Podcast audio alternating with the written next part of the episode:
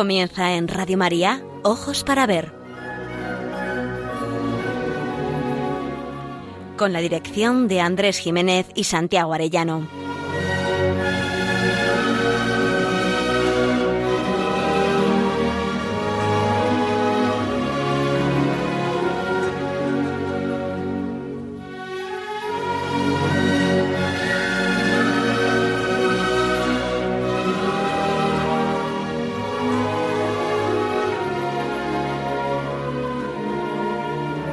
Días. Saludamos a todos nuestros oyentes en esta nueva edición de Ojos para Ver que emitimos desde Pamplona para Radio María el primer y tercer martes de cada mes. Damos la bienvenida a Santiago Arellano, codirector del programa. Muy buenos días, Santiago. Buenos días. Y a Miguel Ángel Irigaray, el alma de la técnica y la voz cálida que hacen que llegue hasta ustedes esta emisión. Muy buenos días, Miguel Ángel. Buenos días. Y con ustedes les habla Andrés Jiménez. Nos dirigimos a todos ustedes con un deseo principal, aprender a mirar para aprender a vivir.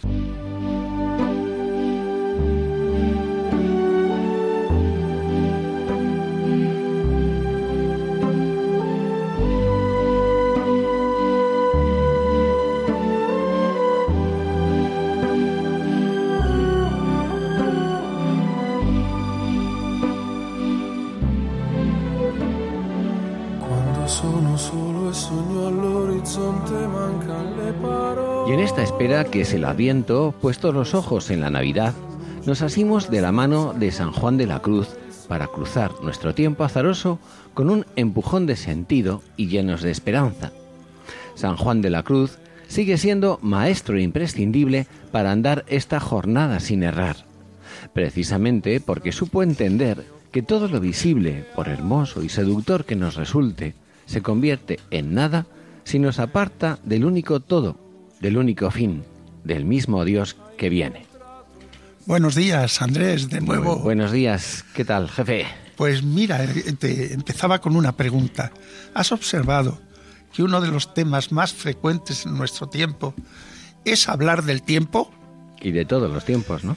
Nos interesa saber qué tal día va a ser hoy, cómo será el de mañana. Ay, pero por contraste, qué pocos hablan del tiempo como camino hacia la eternidad.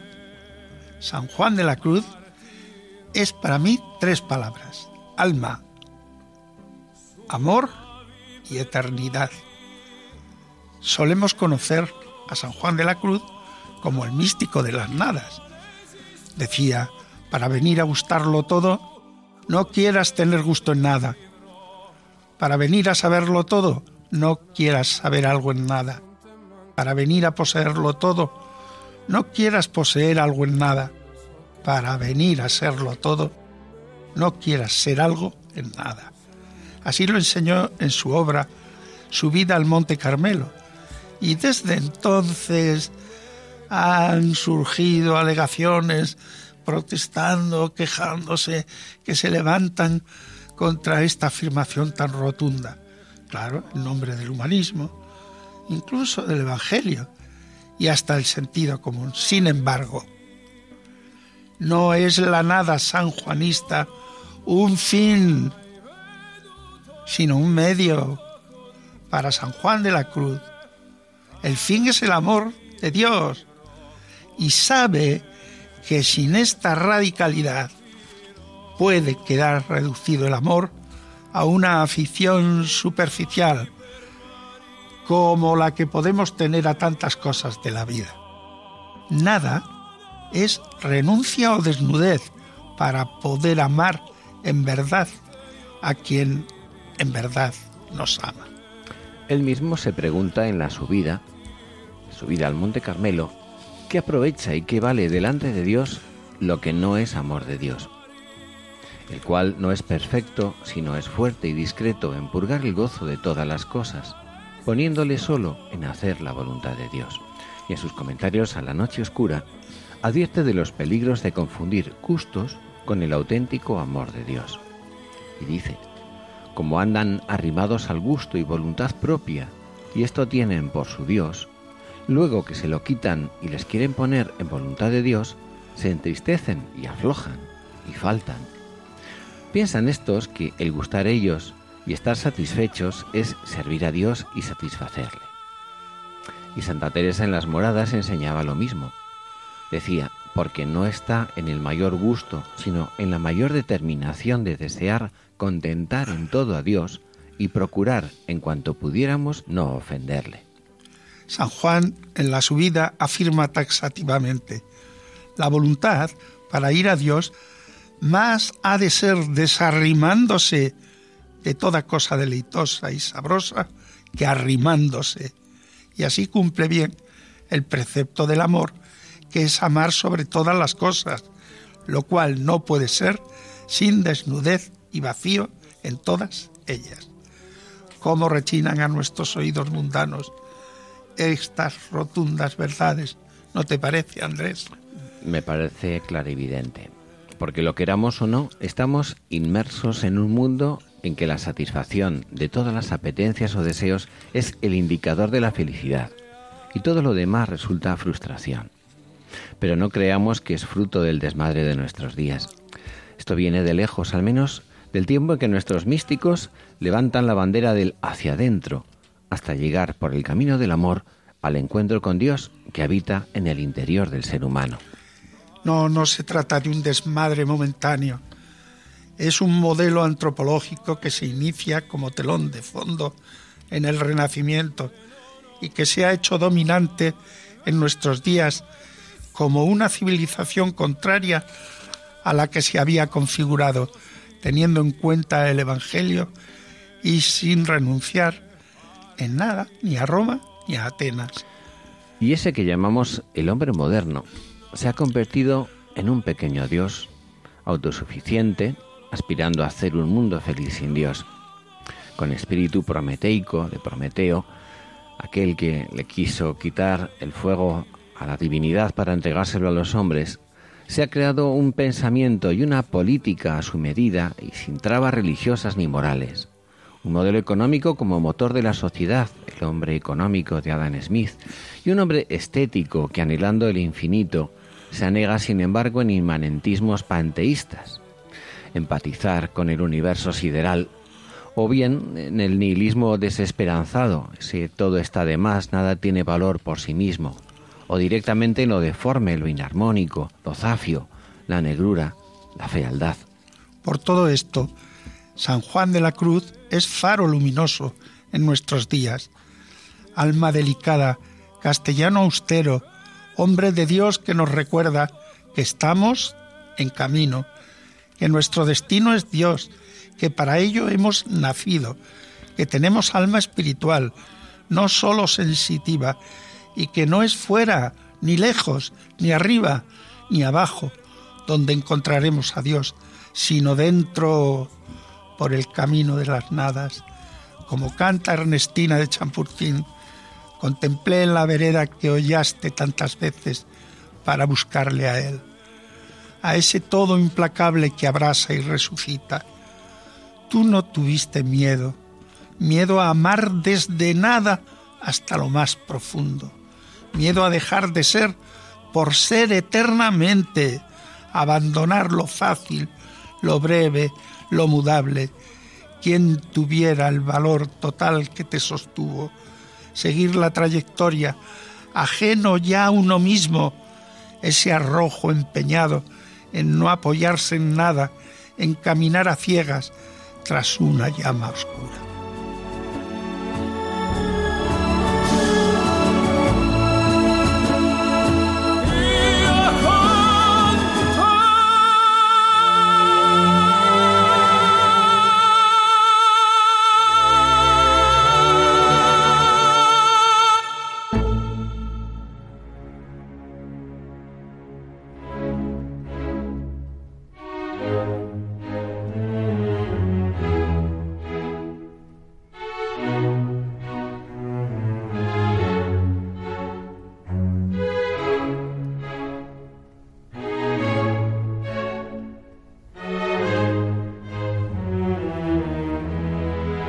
Para ver, el don de la belleza. Andrés Jiménez, Santiago Arellano.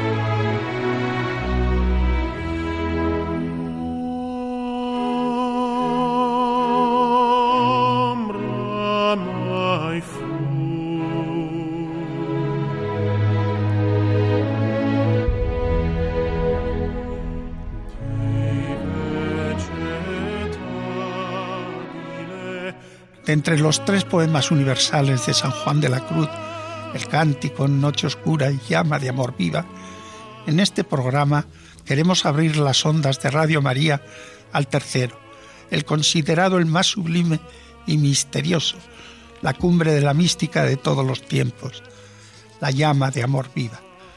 La comentaremos en la sección de la poesía, pero en esta, del don de la belleza, queremos ofreceros unos fragmentos de su comentario en prosa.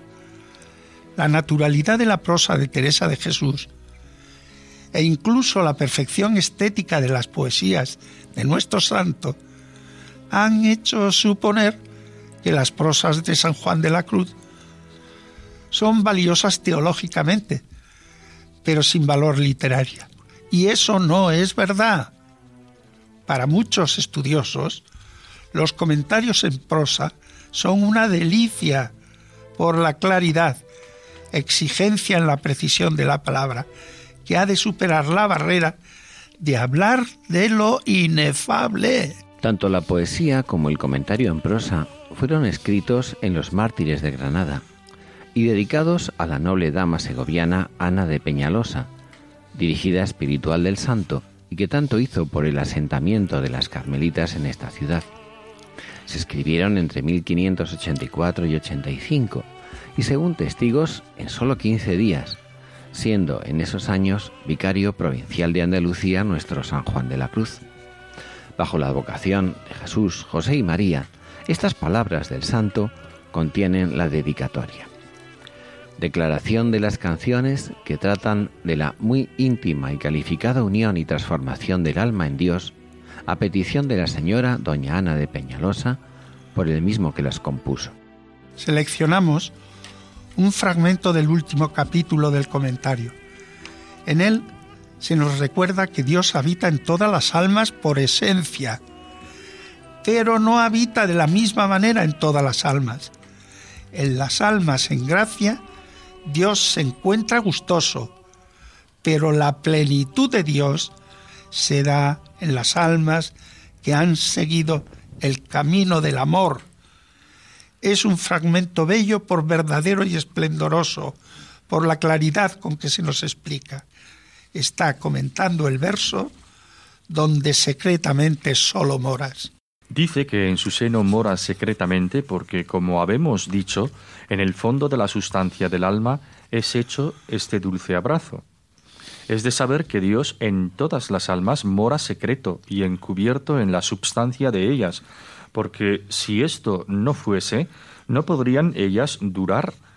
Pero hay diferencia en este morar y mucha, porque en unas mora solo y en otras no mora solo en unas mora agradado y en otras mora desagradado, en unas mora como en su casa, mandando y rigiéndolo todo, y en otras mora como extraño en casa ajena, donde no le dejan mandar nada ni hacer nada.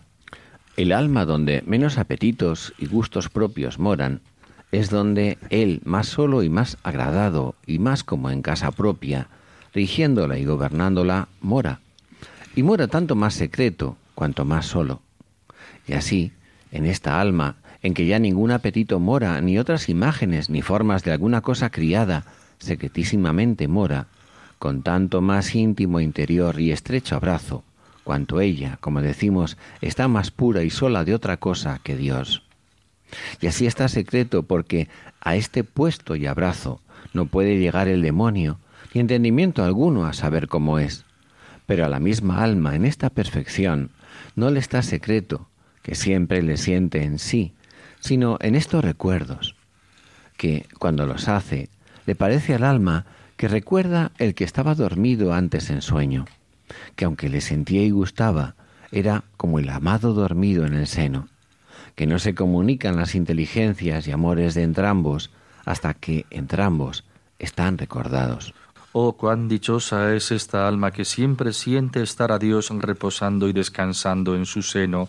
Oh, cuánto le conviene apartarse de cosas, huir de negocios, vivir con inmensa tranquilidad, porque con una motica no inquiete ni remueva el seno del amado. Está él allí de ordinario como dormido en este abrazo con la sustancia del alma, la cual ella muy bien siente y de ordinario muy bien goza, porque si estuviese en ella siempre recordado que sería comunicándose las noticias y los amores, sería estar en gloria, porque si una vez que recuerda tan mala vez abriendo el ojo pone tal alma como vemos, ¿qué sería si de ordinario estuviese en ella bien despierto? En otras almas que no han llegado a esta unión, aunque no está desagradado, por cuanto aún no están bien dispuestas para ella, mora secreto en su alma, porque no le sienten de ordinario, sino es cuando él les hace algunos recuerdos sabrosos, o que no son del género de éste, ni tienen que ver con él. Pero al demonio y al entendimiento no les está tan secreto como esto otro, porque todavía podría entender algo por los movimientos del sentido, por cuanto hasta la unión no está bien aniquilado, que todavía tiene algunas acciones acerca de lo espiritual, por no ser ello totalmente espiritual. Mas en este recuerdo que el esposo hace en esta alma perfecta, todo es perfecto porque él lo hace todo, y entonces en aquel excitar y recordar que es al modo de como uno recuerda y respira, siente el alma la aspiración de Dios, y por eso dice, y en tu aspirar sabroso de bien y gloria lleno, cuán delicadamente me enamoras. En aquel aspirar de Dios yo no querría hablar, ni aun quiero, porque veo claro que no lo tengo de saber decir, y parecería menos si lo dijese, porque es una aspiración que Dios hace en que en aquel recuerdo del alto conocimiento de la deidad la aspira el Espíritu Santo con la misma proporción que es la noticia en que lo absorbe profundísimamente en el Espíritu Santo, enamorándola delicadísimamente según aquello que vio. Porque siendo llena de bien y gloria, la llenó de bondad y gloria del Espíritu Santo, en que la enamoró de sí sobre toda lengua y sentido en los profundos de Dios. Y por eso, concluye el santo, aquí lo dejo.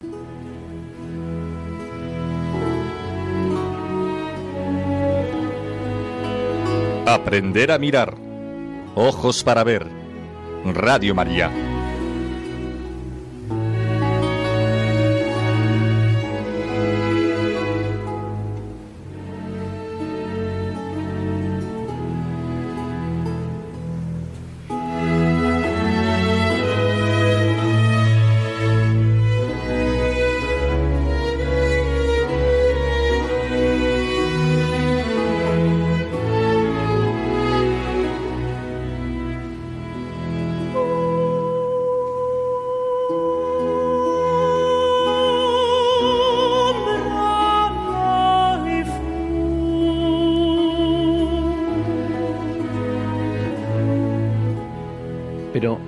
Aproximaríamos ni de lejos a San Juan de la Cruz si no resaltamos ni su ternura, ni su atención a los necesitados, ni su absoluta confianza en la divina providencia, ni su alegría aun en medio de sus sufrimientos.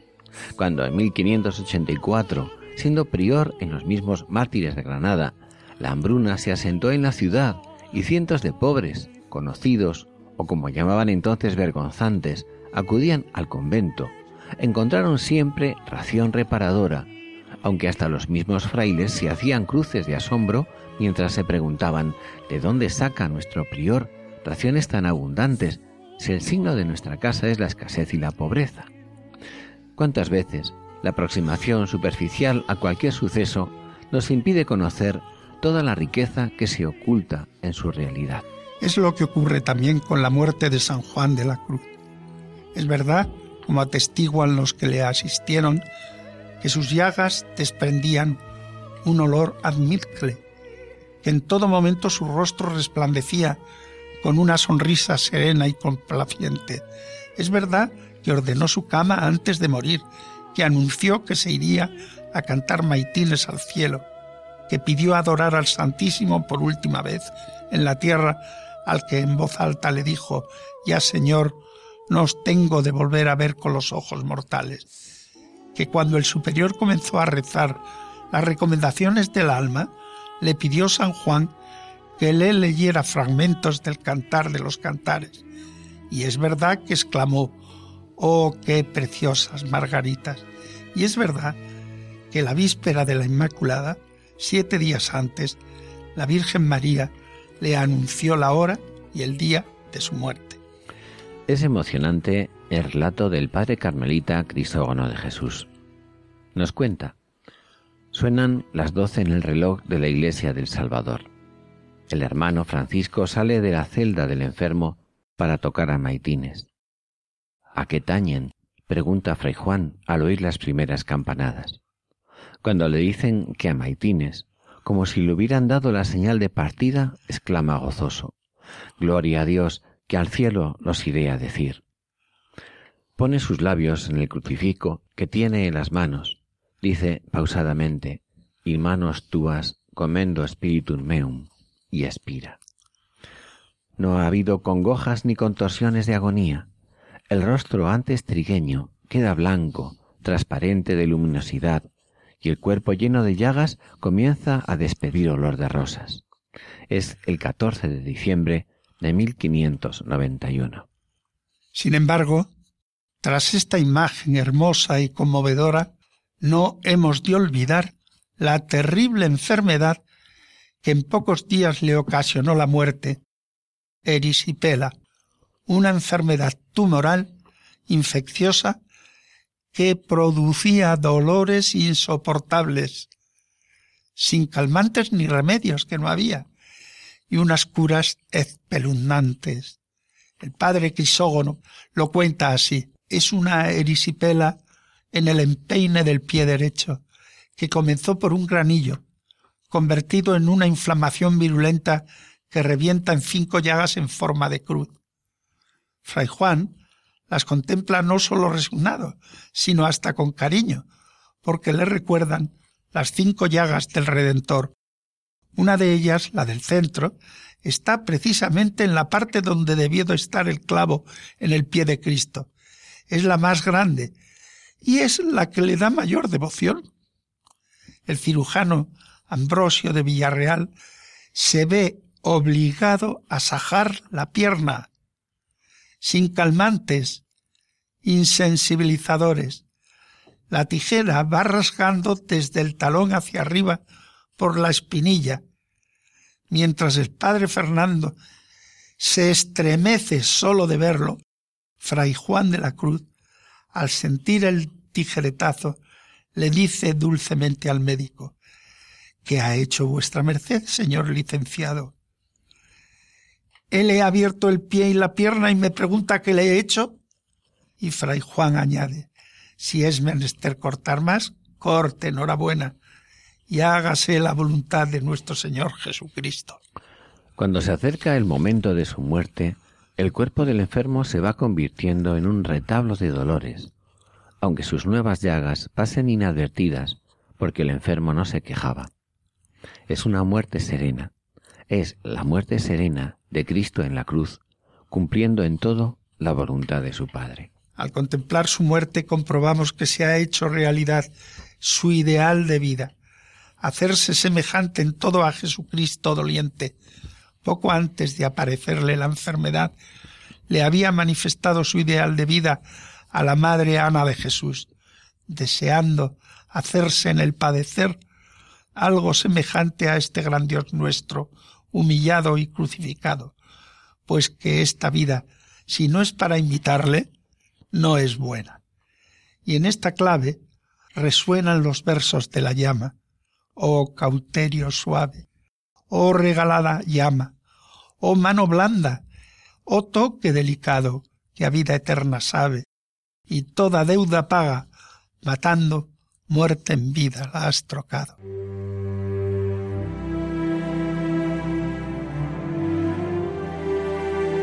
Jesús vino, Jesús vendrá, Jesús viene.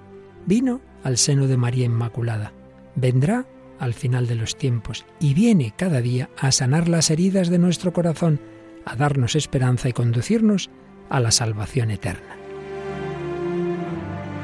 Sin embargo, aún son muchos los que no conocen a Jesucristo. Por eso, Radio María quiere colaborar con la Iglesia en el anuncio de la buena noticia del Salvador. Para ello necesitamos tu ayuda. Tu oración, compromiso voluntario y donativos nos permitirán prolongar la voz de Juan Bautista y preparar los caminos del Señor.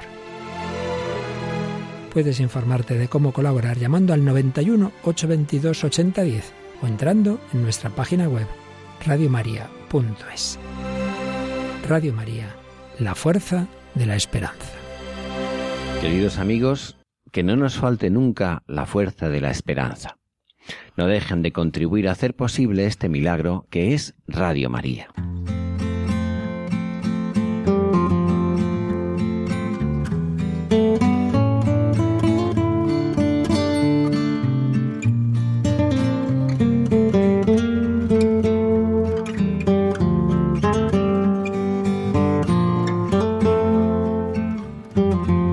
En ojos para ver, momento para la pintura.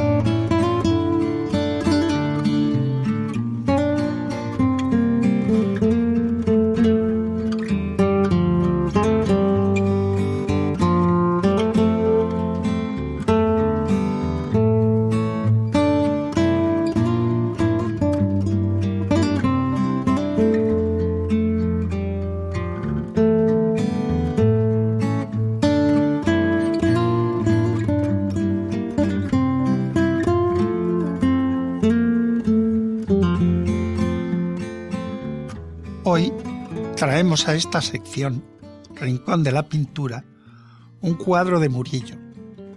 Aunque el pintor sevillano lo pintó unos 80 años después de la muerte de San Juan de la Cruz, lo seleccionamos porque representa un motivo que tanto en esculturas como en pintura y en grabados se puso de moda en el Renacimiento y sobre todo después en el Barroco. Se trata del niño Jesús plácidamente dormido con la referencia dramática de que descansa sobre la cruz y su bracito se apoya sobre una calavera. Durante el Renacimiento se retomaban las representaciones clásicas de Eros y Tánatos, amor y muerte, y se adaptaban al pensamiento cristiano para convertir el componente estoico, primitivo, en un nuevo concepto de aspiración a la eternidad. Aparecen entonces las figuras durmientes del niño Jesús, que recostado sobre una calavera hacía referencia al comienzo y al fin de la vida, a la conciencia de nacer para morir y así cumplir su fin redentor, adquiriendo la imagen divina el significado de una meditación sobre la fugacidad del paso del tiempo y superando la simbología del carácter heroico como vía para conseguir el triunfo, insinuando, con la complaciente figura en reposo del niño, que la muerte debe concebirse simplemente como un tránsito a la vida eterna. Tras el concilio de Trento, que acabó el año 1563, el arte cristiano acentúa la inocencia infantil de un Jesús humanizado, incorporando a las representaciones de la infancia prefiguraciones de la futura pasión en las que se combina la ternura infantil con el drama de la pasión. En la biografía del ya mencionado padre Crisógono se recoge la simpática anécdota de que en el convento de las monjas carmelitas descalzas en Granada, en las Navidades de 1585, entrando Fray Juan en la clausura, le muestran las monjas un niño Jesús muy lindo. Está recostadito y dormido sobre una calavera. Fray Juan, emocionado ante la dulce expresión del divino niño, exclama, Señor, si amores me han de matar, agora tienen lugar. Lo sorprendente es que el santo recuerda una complilla popular, recogida en numerosos cancioneros de la época, Barbieri, Uppsala, no exenta de picardía, pues el cantarcillo se dedicaba a la amada y era una manera de solicitar relaciones no precisamente platónicas.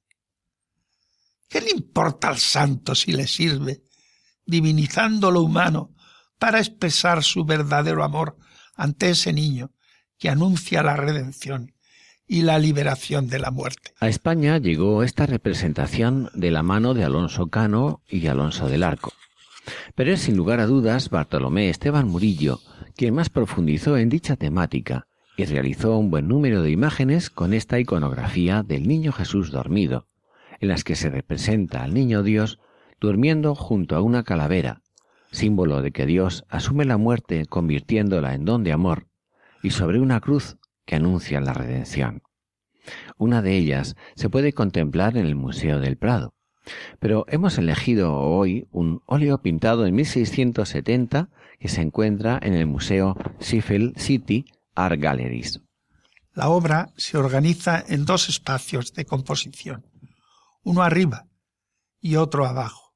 Una franja negra lo divide y en claroscuro resalta por un lado la escena superior formada por dos angelitos que contemplan arrobados al niño dormido y un paisaje montañoso intensamente iluminado que conforme se aleja de la tierra se va cubriendo de nubes cada vez más oscuras.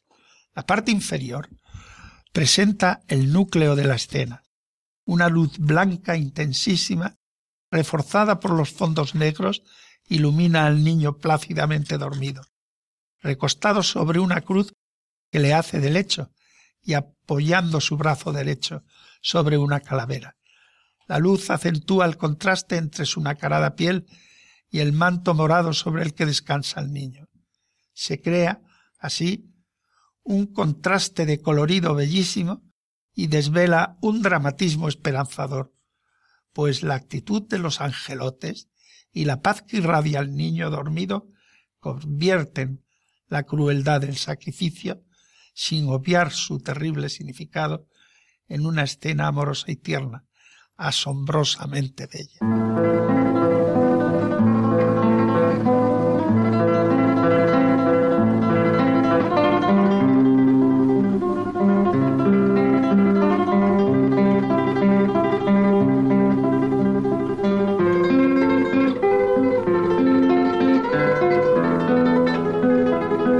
Momento para la poesía. Ojos para ver Radio María.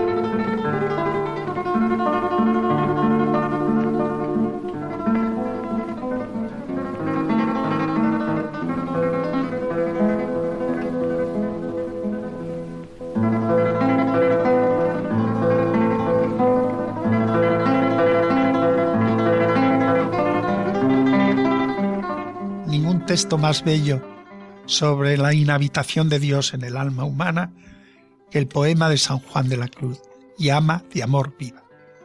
No sólo habita Dios por esencia, como enseñan los teólogos, y en grado superior por la gracia recibida en el bautismo, sino por la vía del amor, esa vía de encuentro hasta la unión del amado con la amada.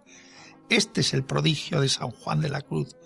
Escuchemos la versión musicalizada por Amancio Prada.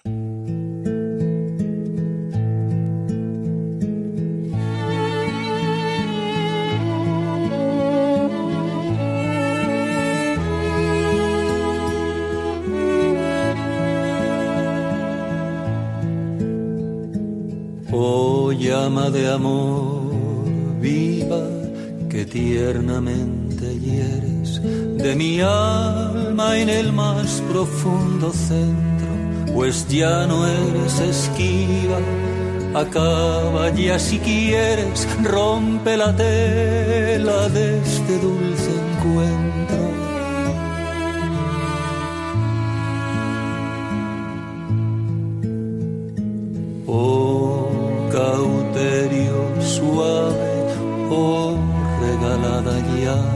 Oh mano blanda, oh toque delicado, que a vida eterna sabe y toda deuda paga, matando a muerte en vida las trocado.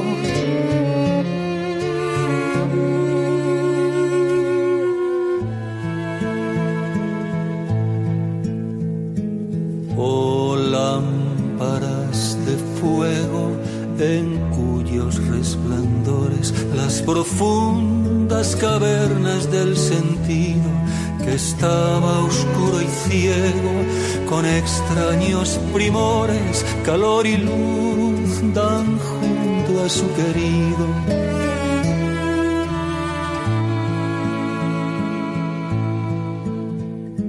Cuán manso y amoroso recuerdas en mi seno, donde secretamente solo amores y en tu aspirar sabroso de bien y gloria lleno, cuán delicadamente me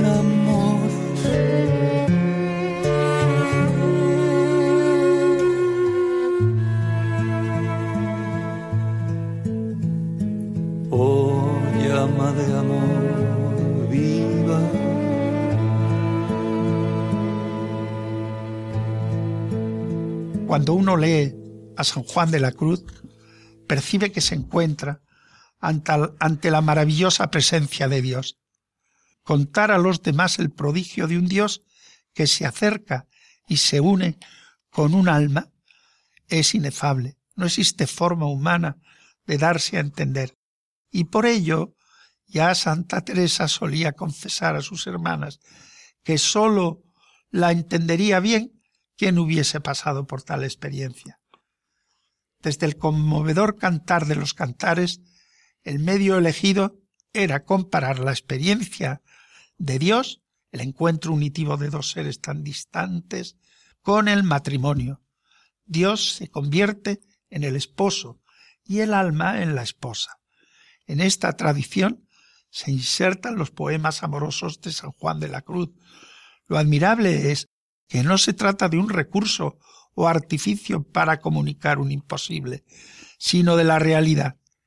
Es el amor el camino que nos lleva a Dios, mejor dicho, es el camino que recorre Dios con los brazos abiertos para encontrarnos con su amor, pues, pues Dios tiene como esencia ser el amor de los amores. Un creyente sabe que tiene que cumplir las obligaciones de su estado, pero en San Pablo aprendió muy pronto que si falta el amor, nada sirve de nada.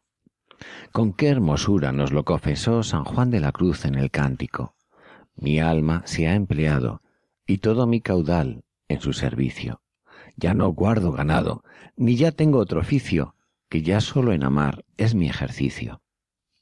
Es el amor el camino por el que Dios se nos hace encontradizo. La bellísima historia de amor que San Juan nos contó en su cántico espiritual, nos lo vuelve a contar ahora en cuatro estrofas. No utiliza la lira, sino otra estrofa de seis versos que ya había utilizado Fray Luis de León. A San Juan no le preocupa la construcción de nuevas formas métricas. Le suena bien y adelante.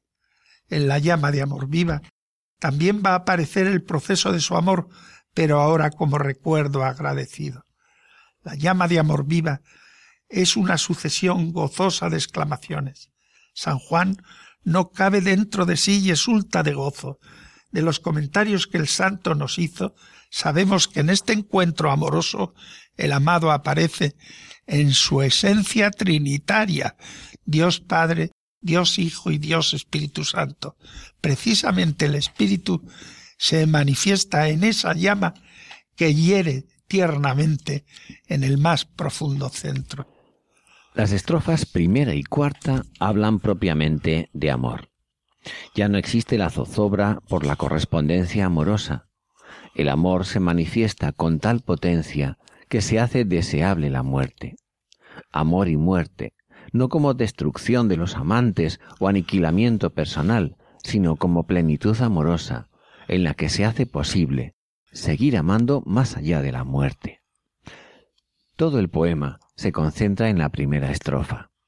La imagen utilizada es la llama, vieja metáfora, junto a la herida o la prisión. Una llama paradójica, pues plena de vigor, viva, sus quemaduras hieren, pero están llenas de ternura, que llegan hasta lo más hondo de su ser. ¿Cómo no recordar los versos manriqueños que se hicieron las llamas de los fuegos encendidos de amadores, en que el silencio responde a cada una de las suntuosas o admirables realidades que el paso del tiempo ha dejado en el olvido. Ni las damas, ni sus amores, ni sus enamorados han sobrevivido en el recuerdo.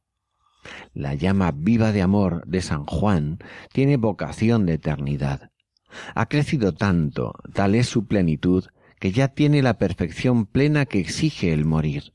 Ya no es posible una correspondencia tan plena en esta vida, pues ya no eres esquiva. El cuerpo, como tela, debe ser roto en este dulce encuentro del matrimonio espiritual, porque todavía será mayor la unión definitiva para toda la eternidad. Este matrimonio espiritual, que los teólogos denominan la etapa unitiva, aparece con una delicadeza y hermosura insuperable en la estrofa cuarta. De nuevo, una íntima escena de amor. El esposo adormecido en el regazo o seno de la amada despierta, tan manso y amoroso, que la sigue enamorando con delicadeza inefable.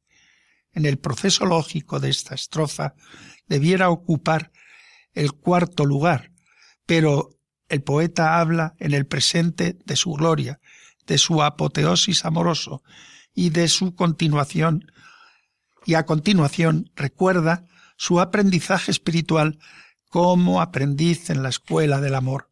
La estrofa segunda, o cautiverio suave, o regalada llama, evoca su etapa purificativa. Es Dios, divino cirujano, quien ha ido eliminando al hombre viejo.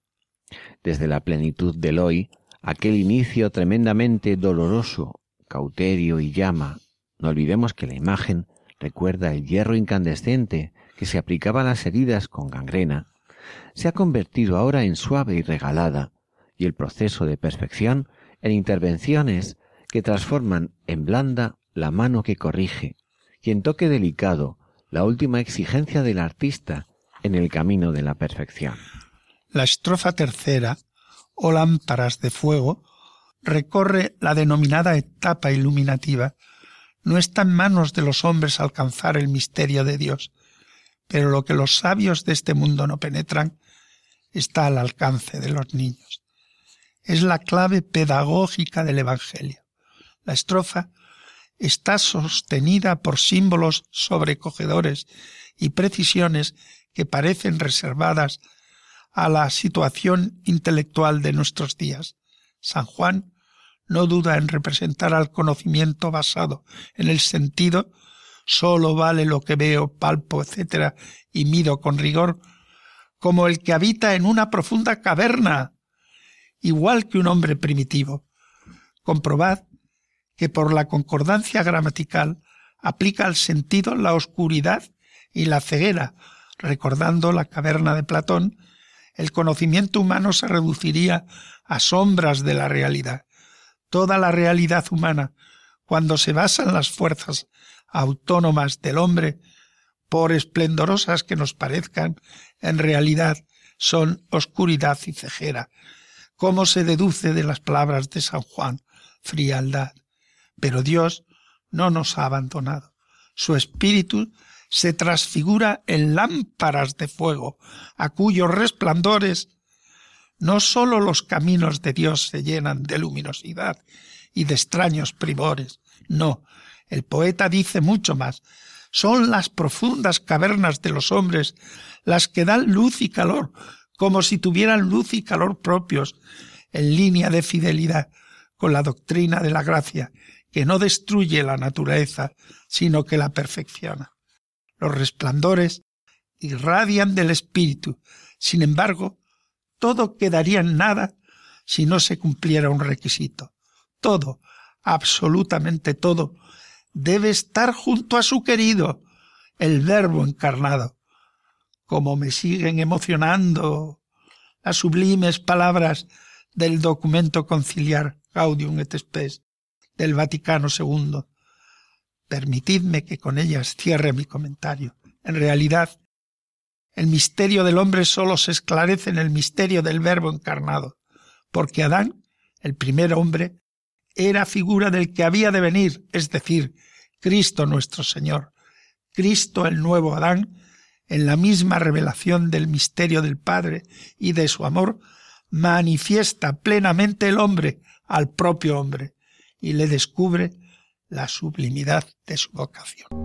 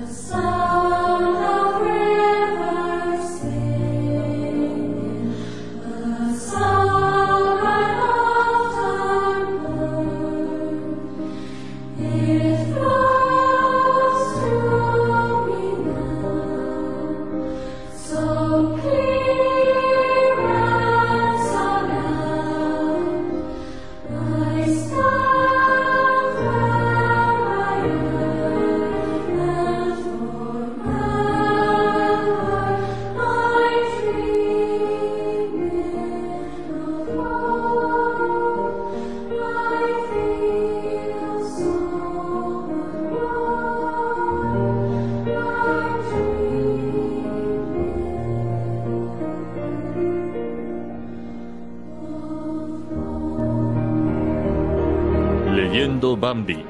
Ojos para ver. Radio María.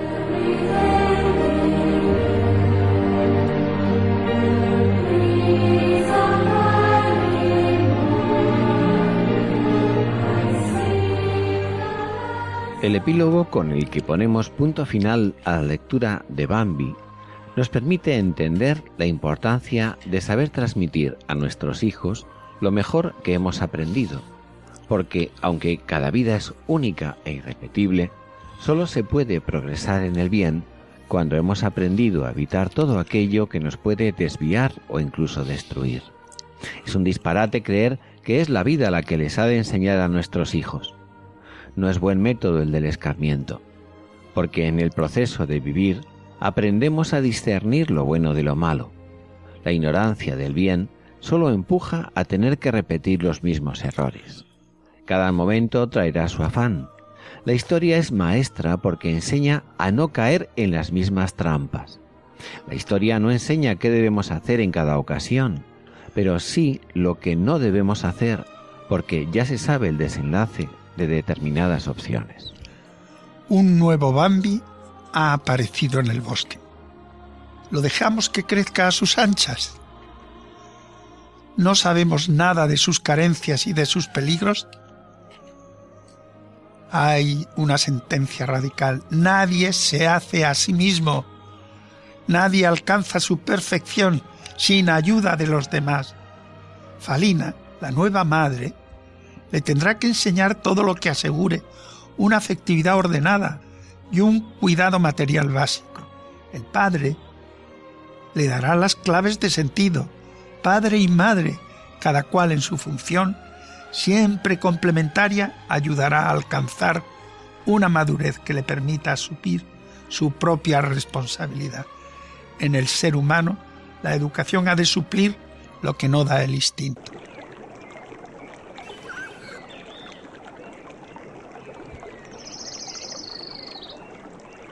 El amanecer del primer día de verano llegó caluroso, sin viento, sin el frío que se sintiera hasta entonces a esa hora de la mañana.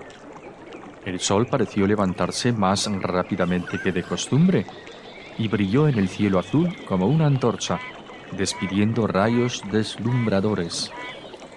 El rocío en la pradera y en los arbustos se secó rápidamente. La tierra estaba perfectamente seca de manera que los terrones se deshacían bajo las pisadas. El bosque había permanecido en entera calma.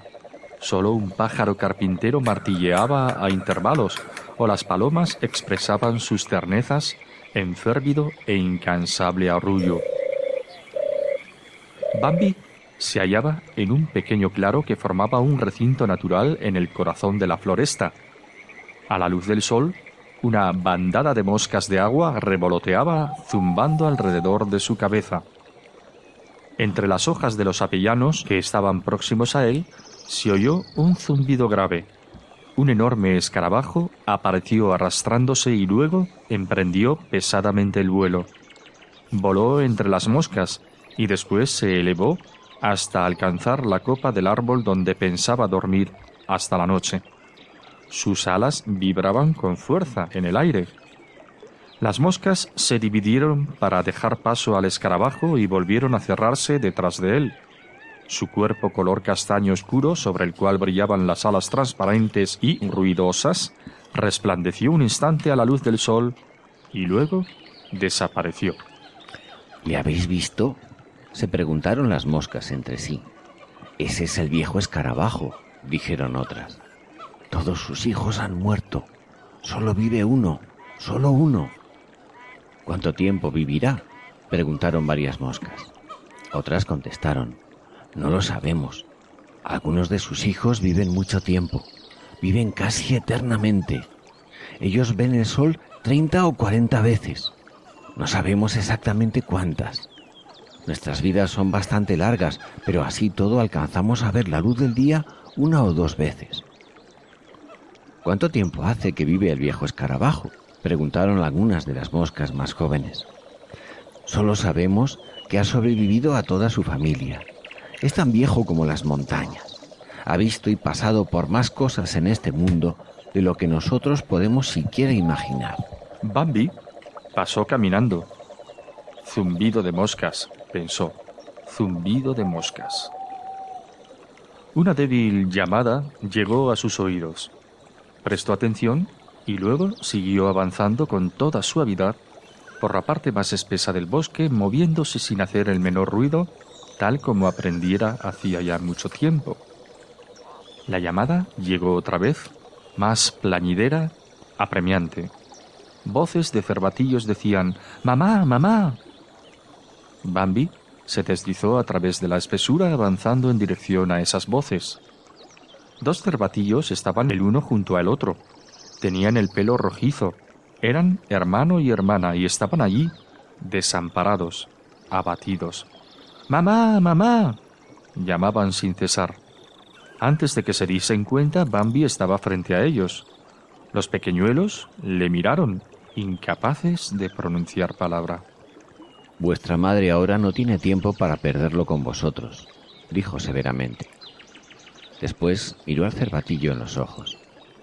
¿No eres capaz de arreglártela solo? le preguntó. El cervatillo y su hermanita permanecieron callados. Bambi se volvió y deslizándose por entre la espesura, desapareció antes de que ellos hubiesen vuelto en sí de su estupor, y siguió vagando. El pequeño me gusta, pensó. Tal vez vuelva a buscarle cuando sea mayor. Caminó otro trecho. La pequeñuela también es bonita, pensó luego. Falina era como ella cuando pequeña. Así, caminando lentamente, desapareció por lo más denso del bosque.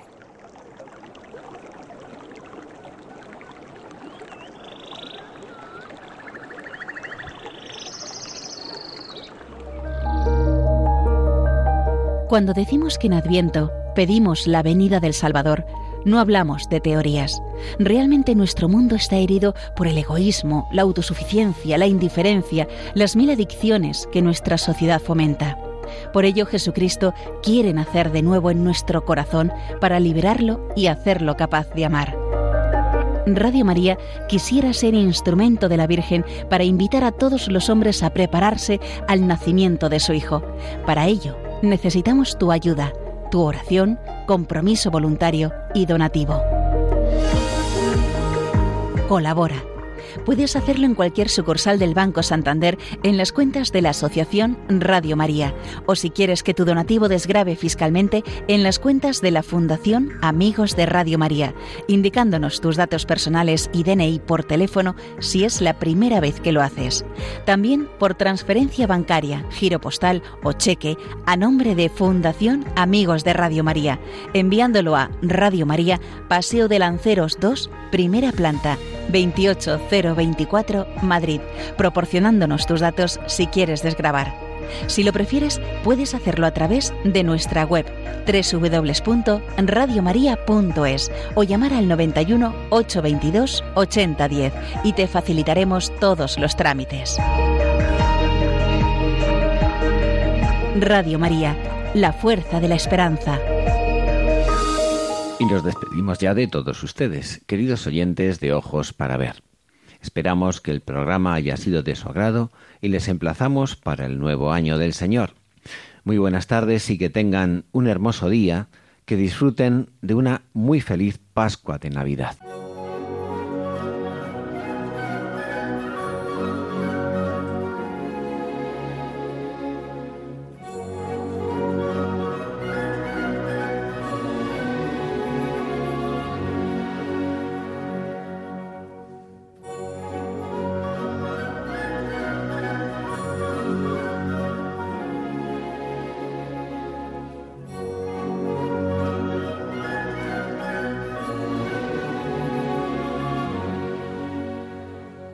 Finaliza en Radio María, Ojos para Ver. Un programa dirigido por Andrés Jiménez y Santiago Arellano.